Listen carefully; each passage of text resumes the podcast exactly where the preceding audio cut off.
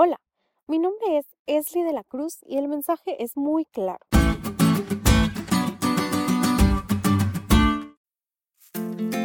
Muy feliz sábado.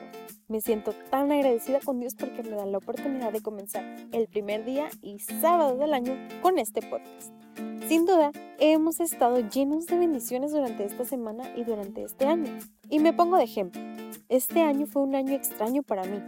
Experimenté y aprendí mucho, ya que quedé en la universidad y terminé mi primer semestre y me fue muy bien. También las situaciones de este año que me sucedieron me hicieron buscarle y acordarme de sus promesas. Durante este año tuve una serie de problemas que me hacían poco a poco despegarme de Dios. Y sabemos que eso no es nada bueno. Pero me vi apoyada por dos personas, mis padres. Hoy agradezco y comprendo la magnitud que tiene la oración intercesora ya que mis papás la hacían y la hacen por mí. Sin duda, la oración intercesora es poderosa, pero hoy quiero resaltar un punto especial. Durante el año que pasó aprendí mucho de mis errores, de las cosas que hice y de las cosas que no hice.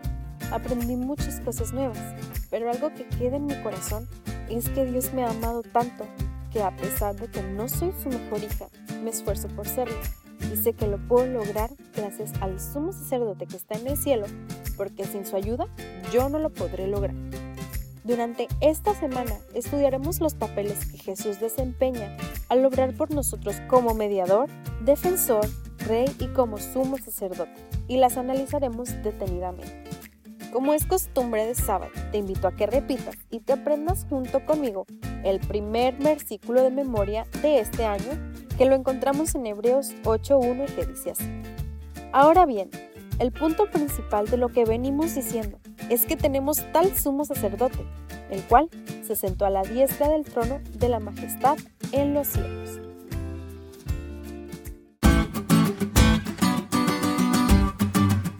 ¿Te diste cuenta lo cool que estuvo la lección?